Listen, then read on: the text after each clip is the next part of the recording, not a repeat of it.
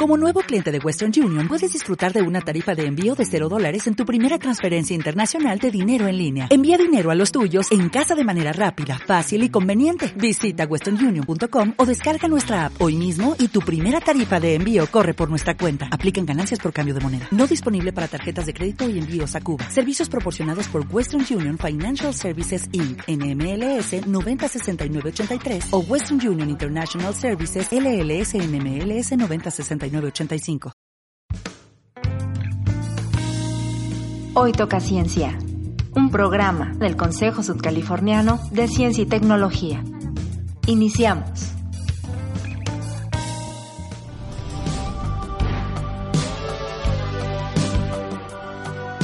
Amigos, bienvenidos a nuestro programa. En esta ocasión con el tema Puertos y navegación en Baja California Sur en el siglo XIX. Nuestra invitada es la doctora Karina Busto Ibarra.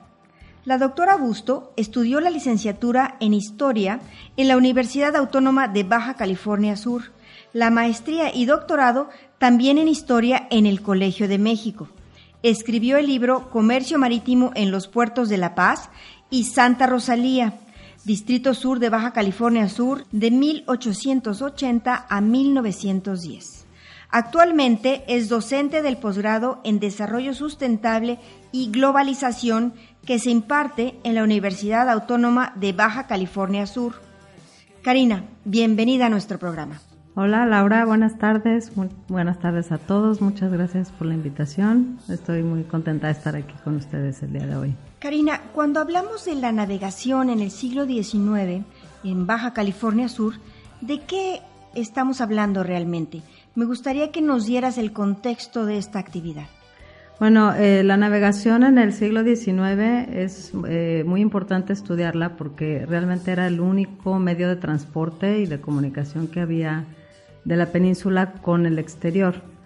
Entonces, eh, los puertos se comunicaban con la contracosta, con los puertos de Guaymas, con Mazatlán principalmente y eh, pues existió una comunicación muy fuerte entre ellos en intercambio de mercancías, de personas, eh, todo lo que se recibía en la península venía del, del, exterior, ya fuera de la contracosta o de Estados Unidos o de otros países.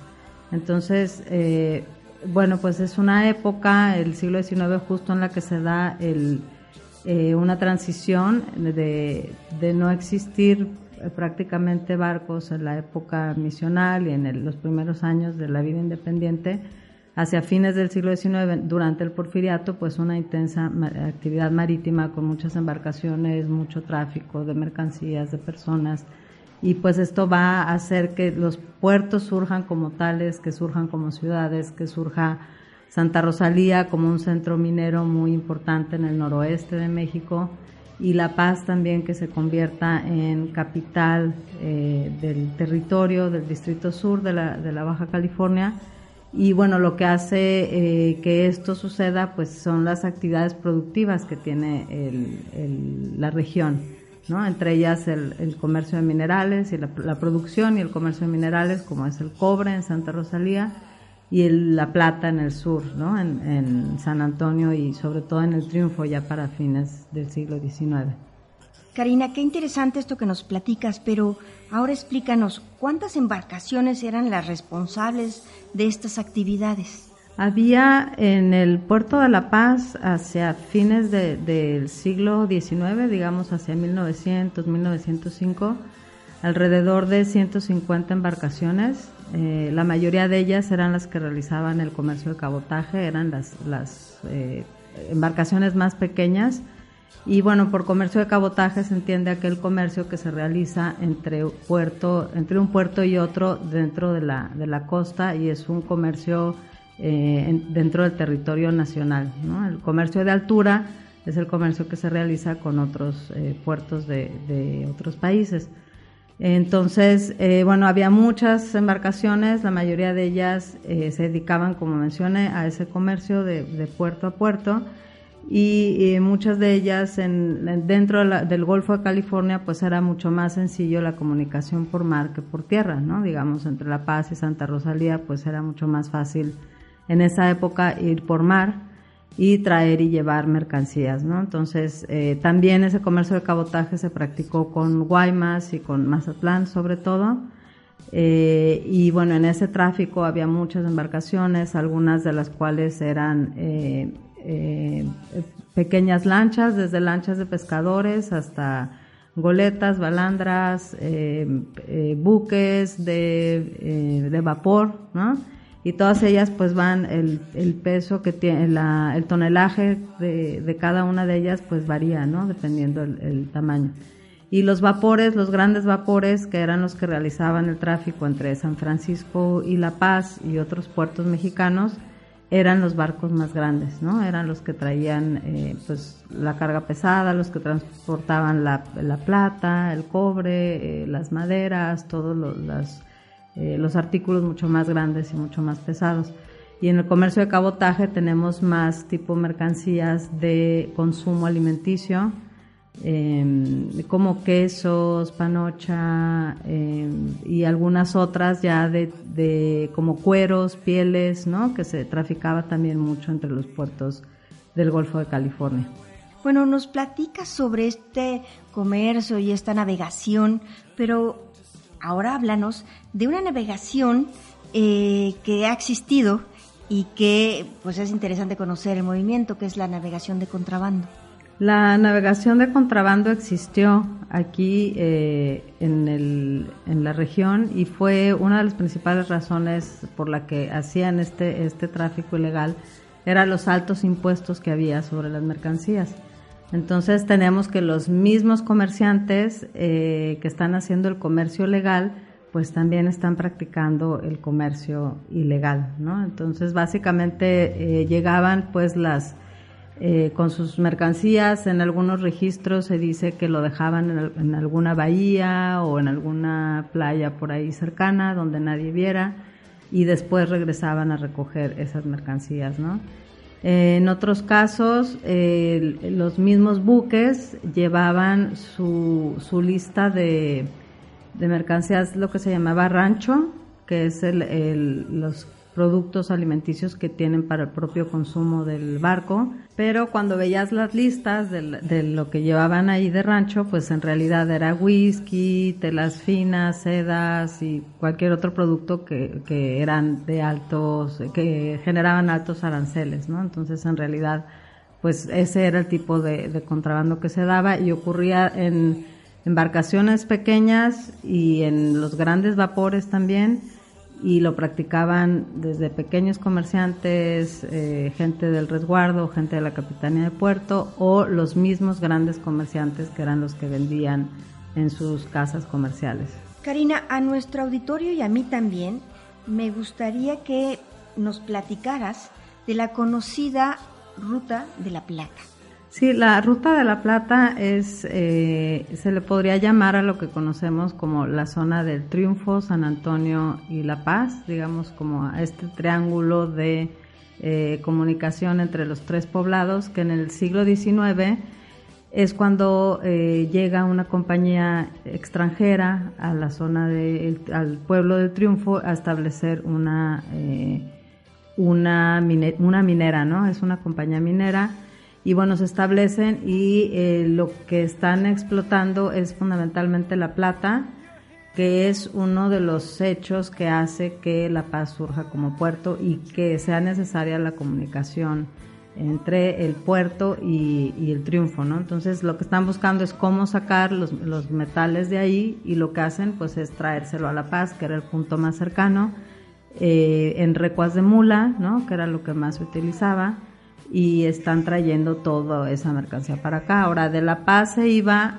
a, eh, a veces a otros puertos de México, pero sobre todo la plata se la llevaban a San Francisco. Y en San Francisco lo que sucedió en el siglo XIX es que toda la plata que iba, eh, que llegaba ahí se iba a China, porque en China en esa época la utilizaban como moneda de cambio la plata. Entonces gran parte de la plata mexicana se fue a China en el siglo XIX. Y esto fue un cambio interesante porque justo antes de, en siglos previos, pues la plata entre México y China se comerciaba directamente a través del galeón de Manila. pero en el siglo XIX, después de la fiebre del oro con San Francisco, en, en, San Francisco, en California, y con el surgimiento tan grande que tuvo el puerto, eh, pues empieza a acaparar este lugar el comercio con China, ¿no? Y uno de esos, eh, de esos productos que más se, se, transportan es la plata, la plata mexicana.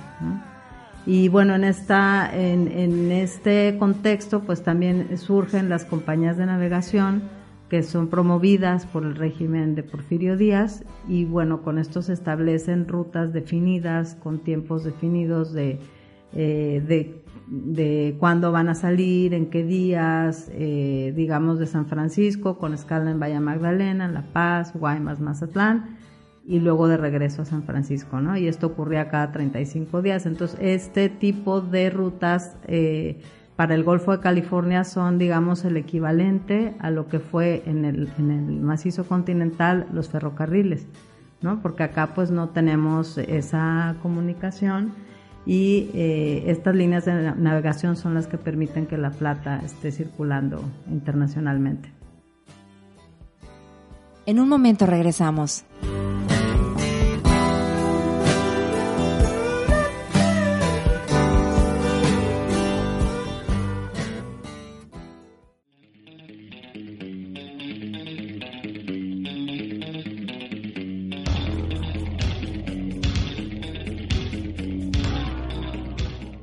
Amigos, les recuerdo que nos encontramos en el programa Hoy Toca Ciencia del Consejo Sudcaliforniano de Ciencia y Tecnología. En esta ocasión con el tema Puertos y Navegación en Baja California Sur en el siglo XIX.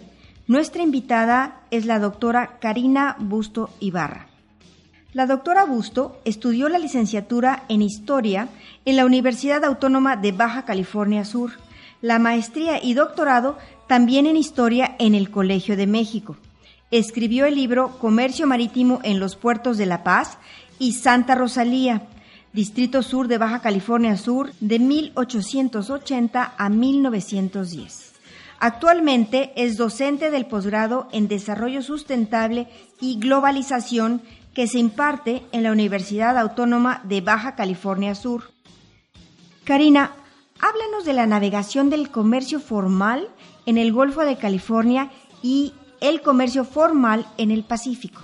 Bueno, el comercio formal en el Golfo de California y en el Pacífico está muy interconectado porque en esta época, como comentaba hace rato, eh, las compañías de navegación eh, con sus rutas bien definidas, pues hicieron que existiera una, que se fomentara cada vez más el comercio, ¿no? Si pensamos en los en los barcos de vapor, pues una de las ventajas que tenían sobre los de vela es que justamente podían establecer itinerarios fijos con tiempos definidos, ¿no? Más o menos eh, que se podían cumplir en el, digamos, en los 35 días entre San Francisco y, y Guaymas, pasando por los demás puertos del Golfo de California eh, cosa que con los veleros pues no se puede saber, ¿no? Dependen de los vientos, de los temporales, de, diferentes circunstancias y los vapores pues ya tienen esta, esta tecnología que los hace eh, eh, pues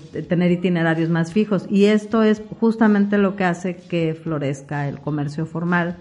En los puertos mexicanos del Pacífico y del Golfo de California se establecieron muchos extranjeros de un inicio, eh, recordemos que su establecimiento o su, su, crecimiento de casi todos los puertos es de la, después de la década de 1820 en el Pacífico y se establecen comerciantes ingleses, franceses, españoles, muchos alemanes y después los estadounidenses que llegan un poco más tarde, ¿no? ya hacia finales del siglo XIX.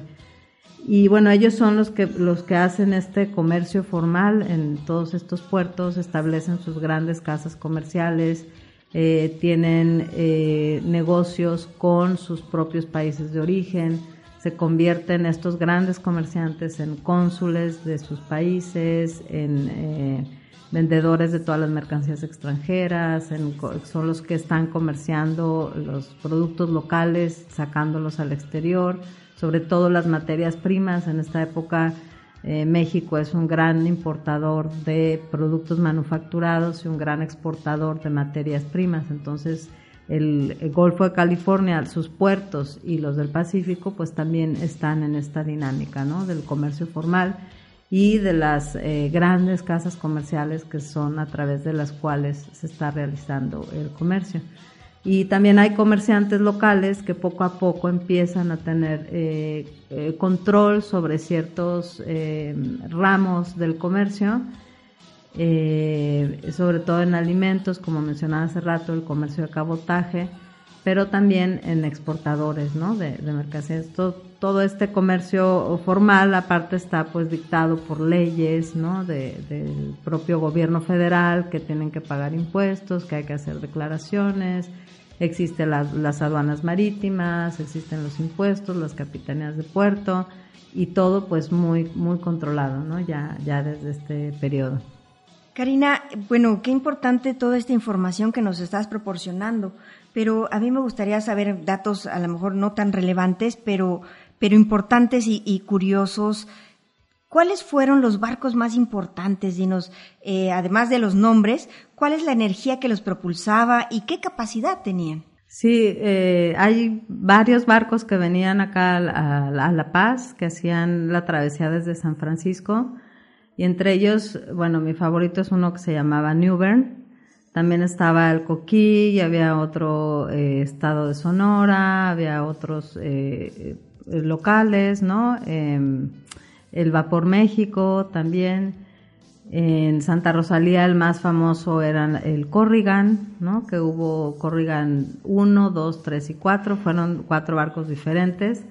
El último de ellos, el Corrigan 4, la compañía del voleo lo vendió a la Casa Rufo, aquí en La Paz, y todavía hasta la década de 1940 seguía en operación ese barco, ¿no? Entonces los Corrigan pues son como muy famosos en el Golfo de California y sobre todo en esta parte del, de la península en el siglo XIX y eh, bueno, volviendo un poco al Newbern, eh, comentaba que es mi barco favorito porque eh, perteneció a varias compañías de navegación, empezó con travesías desde 1877 más o menos y salía de San Francisco, paraba en, era, era propiedad de la compañía de California, Vapores de California y México, y luego pasó a ser propiedad de la Pacific Coast Steamship Company y eh, bueno, a lo largo de todos esos años, pues fue y vino muchas veces, ¿no? Por lo menos hacía el viaje una vez al mes.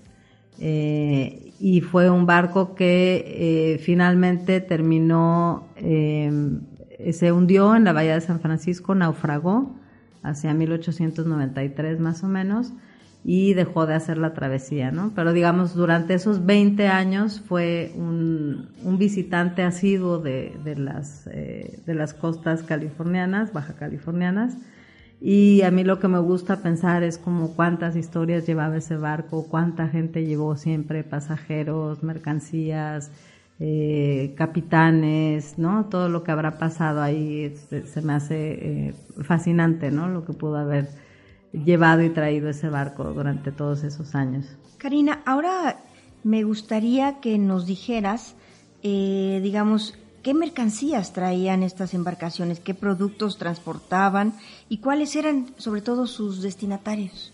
Sí, del extranjero se traían básicamente productos manufacturados, eh, entre ellos se traía mucha madera, muebles finos, eh, sedas, eh, joyería, otros instrumentos musicales, cualquier tipo de maquinaria para hacer trabajos en minas, en industrias. Em, el boleo fue prácticamente construido con maderas que se traían de la parte norte de California eh, porque era un, puerto, fue un puerto artificial, entonces necesitaron absolutamente todo para construir diques, muelles, toda la infraestructura portuaria y además pues toda la maquinaria para la explotación de las minas. Eh, y a La Paz pues toda, también toda la maquinaria para las minas del Triunfo y del, del mismo puerto, ¿no? Para todos los comerciantes. Eh, de aquí salían eh, pieles, cueros, las perlas, que fue también en esa época, todavía seguía siendo como un, un producto que tanto querían ¿no? los, en el extranjero, entonces se comerciaban las perlas finas. Em, se llevaba también eh, horchilla, cascalote, la sal, se exportaba la sal de Isla del Carmen. En los buques se llevaba a manera de lastre, es decir, cuando no tenían suficiente peso, subían la sal y con eso podían los buques navegar con mayor estabilidad. Eh, y entre los puertos aquí locales, eh, pues muchos productos alimenticios, ¿no? De panocha, em, em, pieles, cueros también, maderas, se traían de la zona de Guerrero, de Mazatlán, de otros, de otros puertos. Entonces había todo este intercambio de mercancías y em, pues lo, que más destaca son las los productos finos ¿no? del, extranjero. Además de todas estas mercancías que ya he mencionado, había eh, dos, eh, dos cosas que transportaban los barcos que eran muy importantes. Una de ellas, el correo, ¿no? que era un medio de comunicación pues muy importante en esa época, era la forma en la que la gente se comunicaba y la llegada del, del correo a, a, los puertos era siempre un suceso muy de mucha alegría, de mucha fiesta. Eh, ahora me estoy acordando de algún documento que, que encontré en el, en el, archivo, que era un anuncio del periódico donde mencionaba el arribo del vapor Coquí, ¿no? Y entonces toda la gente iba a la, a la playa y esperaban las noticias, esperaban los periódicos que venían de otros lugares y era pues todo un suceso, ¿no? Y este, esto pues también llegaba a través del mar, no había manera que llegara de ninguna otra forma, ¿no? Entonces de ahí la importancia pues también del correo en la, en la navegación. Y otra, eh, otro, otro cuestión muy importante fue que era medio de transporte para la, la gente, ¿no? Entonces la gente... Eh, eh, no, no solo tenemos que pensar en la navegación en función del comercio, sino también la gente que iba y venía entre La Paz y los puertos de Guaymas, de Mazatlán. Había mucha comunicación, mucho intercambio entre los comerciantes. Eh, ya desde esa época, eh, comerciantes de La Paz, tengo registros que se casaban en San Francisco, iban sus invitados de México a San Francisco, regresaban. Em, cónsules de, los puertos eh, también se iban a San Francisco a hacer sus compras, mandaban a estudiar allá a sus hijos y bueno, todo este intercambio de pasajeros y también teníamos el, transporte de pasajeros chinos, por ejemplo, que iban a, las minas del boleo y bueno, ellos eran eh, eh, también al, mismo tiempo que pasajeros eran un tipo como de mercancía porque en realidad lo que estaban haciendo era eh, transportarlos para realizar los trabajos eh, forzados en las minas, ¿no? Y, los chinos venían de San Francisco o de Guaymas y era para quedarse en las minas prácticamente esclavizados en, en esta zona. En un momento regresamos.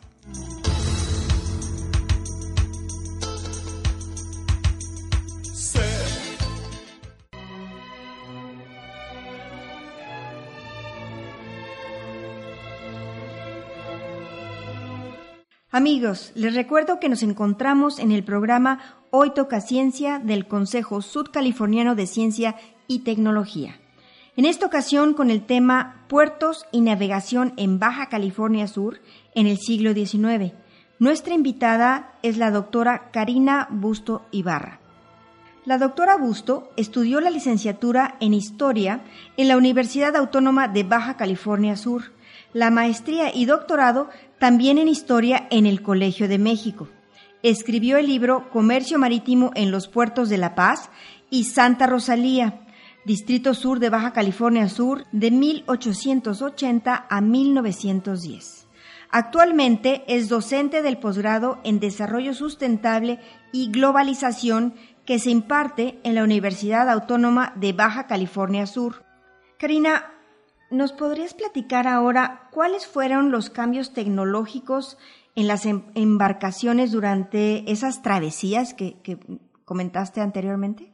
Uno de los principales cambios tecnológicos en la navegación fue el paso de los barcos de vela a los barcos de vapor. Eh, y esto ocurre a mediados del siglo XIX. Eh, bueno, hubo primero un tipo de velero que se llamó, que se llamaron clippers, y estos eran barcos diseñados y construidos para que fueran muy rápidos, muy veloces, eh, pero seguían teniendo el problema de la dependencia de los vientos, ¿no? Entonces, eh, el factor tecnológico ahí más importante con los vapores fue que gracias a esta tecnología, pues estos barcos pueden tener unos itinerarios fijos sin depender de, eh, sin depender de los vientos, ¿no? Y esto pues es un largo proceso que se da eh, durante todo el siglo XIX, durante, desde que se construye el vapor y se empieza a aplicar en barcos, que es como de 1830 más o menos, y durante todo el siglo XIX se sigue implementando y mejorando esa tecnología, pero ya hacia principios del siglo XX empiezan a utilizarse barcos con eh, motor, y con gasolina, ¿no? Más hacia 1920, digamos, que es cuando, cuando empieza a haber otro desplazamiento eh, entre los barcos de vapor y los de, los de gasolina.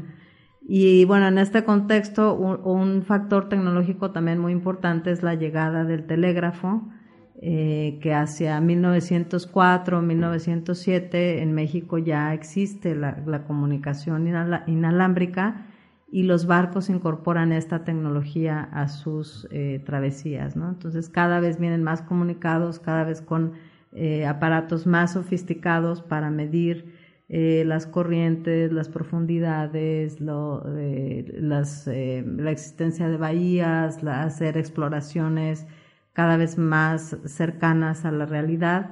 Y bueno, esto es un cambio muy importante en, en la tecnología de la navegación.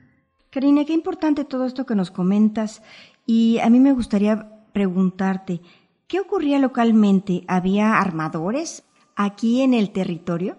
Sí, se construían algunas lanchas eh, pequeñas aquí en, el, en, La Paz, em, pequeñas canoas que se utilizaban en el comercio eh, local entre La Paz, las islas, en, los em, en el comercio y la explotación de la concha perla, la sal y todo eso, ¿no? En lo, cercano para el comercio de cabotaje. Este tipo de embarcaciones no salían hacia Mazatlán y, Guaymas por ser muy pequeñas, pero sí se construían localmente.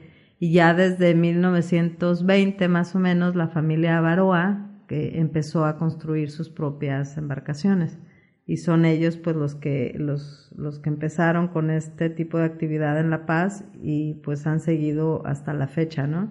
Aunque ese es un tema que no se ha trabajado, no se ha trabajado mucho aquí en La Paz, no se ha estudiado, entonces realmente lo que sabemos de ellos pues es de historias de familia y anécdotas, pero no hay un estudio eh, a profundidad sobre el tema.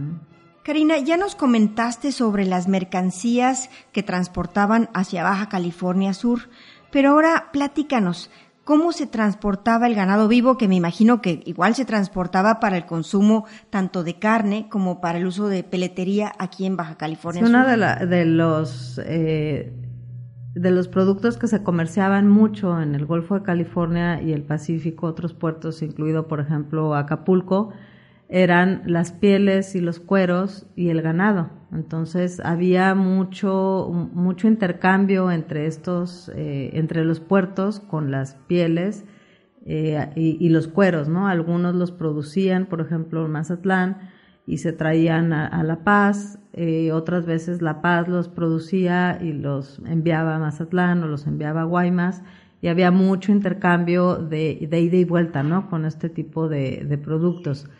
Eh, las, el ganado en, en, la zona de La Paz existieron varios ranchos ganaderos que eran los que alimentaban eh, a la población de La Paz y del Triunfo también. Entonces, estas poblaciones de rancho ganadero pues hacía que hubiera una producción importante de productos eh, agropecuarios, ¿no? Y eh, una de las prácticas muy comunes era esa, la de las, las pieles y los cueros. También el, transporte de ganado, particularmente eh, las vacas, era muy interesante cómo lo, llevaban de, en los barcos, ¿no? Hacían que, la, eh, que la vaca nadara un poco acercándose hacia el barco que estaba cerca de la, de la orilla y luego con unas poleas los jalaban de los cuernos para subirlos al barco, ¿no? Entonces hay algunas fotos muy famosas donde se ve que es una, eh, una operación muy compleja, donde hay mucha gente ahí interviniendo para asegurarse que el, ganado suba al barco y que logren eh, llevarlo ahí, ¿no? Entonces, eh, bueno, este em, este ir y venir de, las mercancías pues era muy común en, esa época y el, ganado en particular pues fue otro producto que se, que se comercializó. ¿No? Y la, la, cuestión de las pieles y de los cueros pues fue más adelante eh, que se fue desarrollando y aquí en La Paz llegó incluso a la, a la existencia de una tenería donde eh, se empezaron a, utilizar las pieles para producir zapatos, ¿no? que fue la tenería y suelas eh, biosca. Karina, ahora que mencionas a los biosca, ¿por qué no nos platicas la historia de, esta familia, los biosca?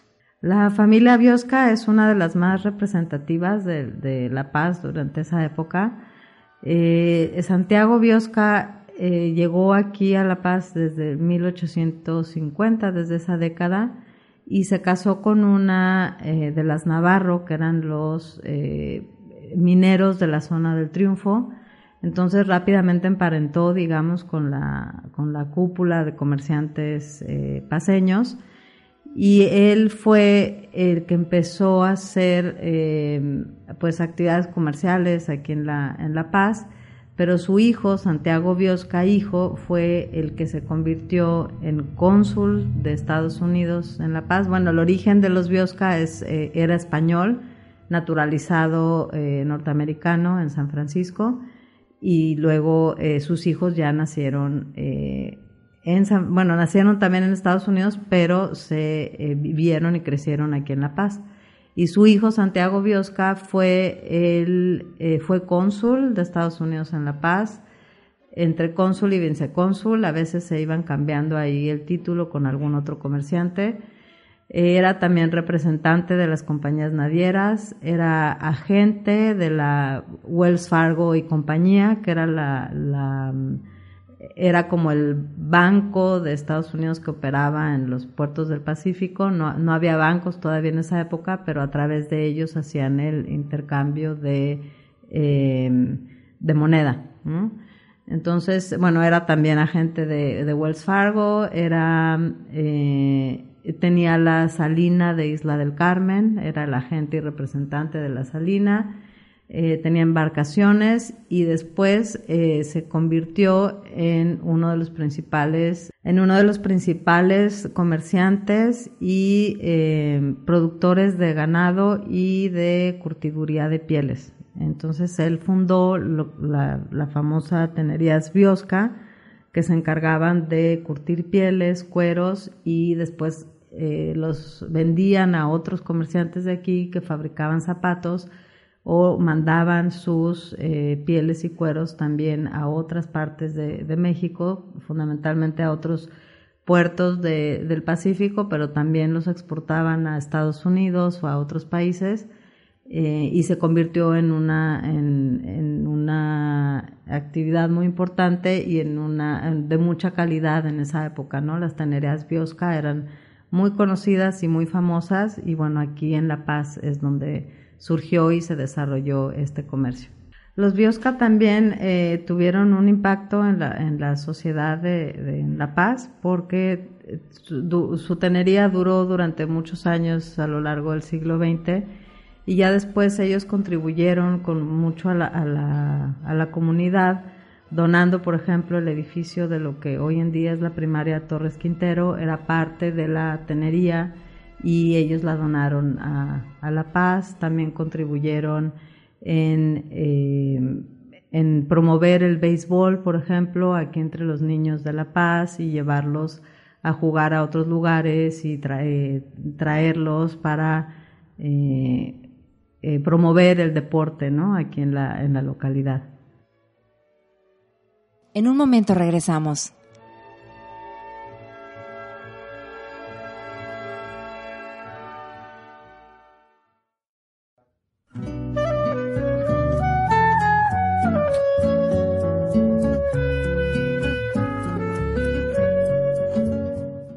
Amigos, les recuerdo que nos encontramos en el programa Hoy Toca Ciencia del Consejo Sudcaliforniano de Ciencia y Tecnología. En esta ocasión con el tema Puertos y Navegación en Baja California Sur en el siglo XIX. Nuestra invitada es la doctora Karina Busto Ibarra. La doctora Busto estudió la licenciatura en Historia en la Universidad Autónoma de Baja California Sur, la maestría y doctorado también en Historia en el Colegio de México. Escribió el libro Comercio Marítimo en los Puertos de La Paz y Santa Rosalía, Distrito Sur de Baja California Sur, de 1880 a 1910. Actualmente es docente del posgrado en Desarrollo Sustentable y Globalización que se imparte en la Universidad Autónoma de Baja California Sur. Karina, yo quiero preguntarte, ¿es a partir de la navegación que se desarrolla el comercio en la ciudad de La Paz? Sí, la necesidad de sacar las mercancías, sobre todo de los productos eh, de oro y plata del triunfo, y eh, pues eh, se van asentando estos los comerciantes y aquí llegan a conformarse unas compañías muy grandes que son principalmente las familias de los Rufo, los Cornejo, los Cabezud, más adelante también Gastón Vives, eh, son las principales familias que están, eh, entre otras, ¿no? También los Biosca, que ya los hemos mencionado, los Hidalgo y compañía. Em, eh, todos ellos tienen, pues, acceso a al comercio extranjero y son los que establecen sus grandes casas comerciales aquí en, en La Paz y bueno los eh, definitivamente la navegación pues juega un papel fundamental no incluso en, a principios del siglo XX había en, el, en lo que hoy conocemos como muelle fiscal un pequeño ferrocarril que iba del, de los buques que llegaban ahí al, al, puerto hacia los almacenes de la familia Rufo, ¿no? Entonces, pues esto nos habla de la importancia que tenía este, la actividad comercial y bueno, en sus tiendas vendían todo tipo de mercancías eh, finas, ¿no? Sedas, eh, maderas, eh, ropa, zapatos, todo, todo lo que, lo, perfumería, joyería, muchas mercancías francesas, inglesas, ¿no? De, lujo. Y además, pues almacenes para alimentos, en fin, controlaban la mayor parte del comercio y, de lo que necesitaba eh, la gente para consumir aquí localmente. Y a la par de estos grandes comerciantes también hubo muchos otros eh, comerciantes medianos o más pequeños, entre ellos varios chinos que se establecieron aquí y eh, pues también comerciaron con otro tipo de, de mercancías. Karina, pues ya nos platicaste del comercio, de las navegaciones, de, la, de los viajes que hacían, pero en esta actividad naviera, pues es posible que ocurrieran naufragios. Eh, háblenos de los naufragios que ocurrieron en esta zona. Hay muchos eh, barcos que encallaron en la zona de, eh, sobre todo en la parte de Bahía Magdalena, pero también tenemos registro de naufragios en la zona de Cabo San Lucas, en la zona de La Paz y bueno, básicamente los motivos son eh, que encallaron, que había fuertes vientos y, no pudieron continuar la navegación, se hundieron. En algunos casos se, se recuperaba la mercancía, en otros, en otros casos había pérdida total.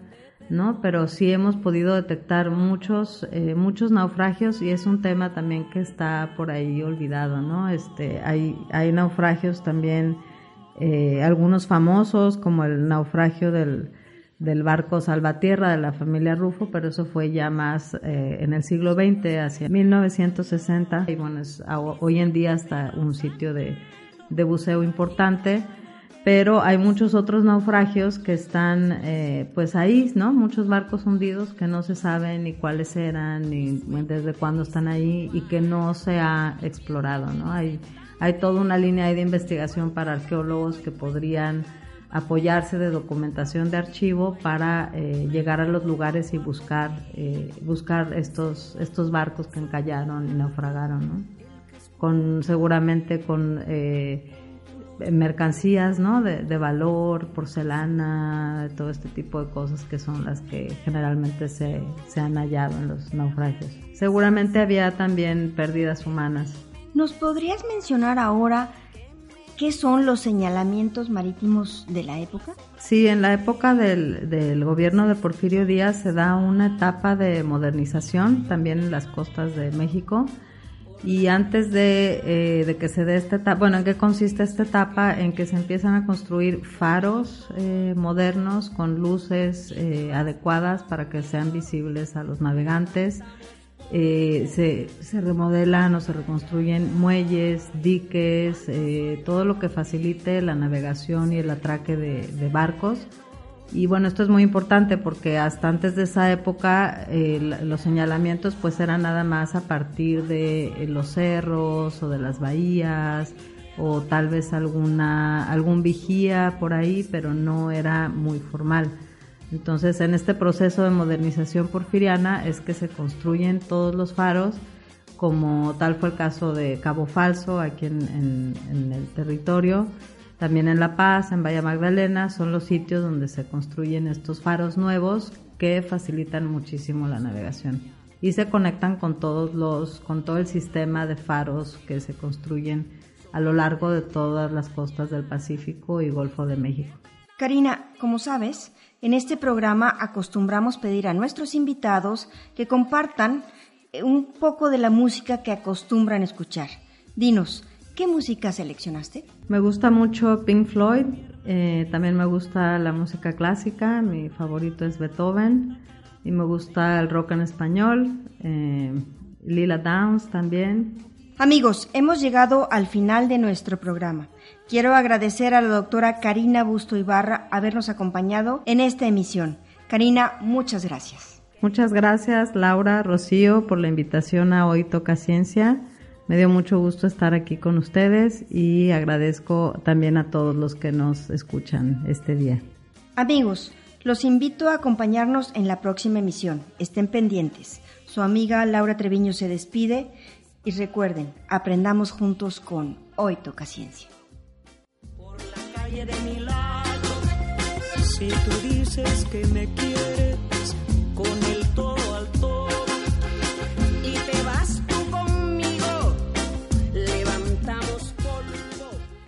Las opiniones, afirmaciones, declaraciones e ideas expresadas en este programa son responsabilidad exclusiva de sus autores o de quien las emite, y no representan en forma alguna de manera oficial las del Consejo Sudcaliforniano de Ciencia y Tecnología. Escucha la repetición de este programa en nuestro sitio web cosit.mx. Esto fue Hoy Toca Ciencia programa del Consejo Sudcaliforniano de Ciencia y Tecnología. Conducción, doctora Laura Mónica Treviño Carrillo. Control técnico, Leonardo Macías Díaz. Producción, Rocío Maceda Díaz.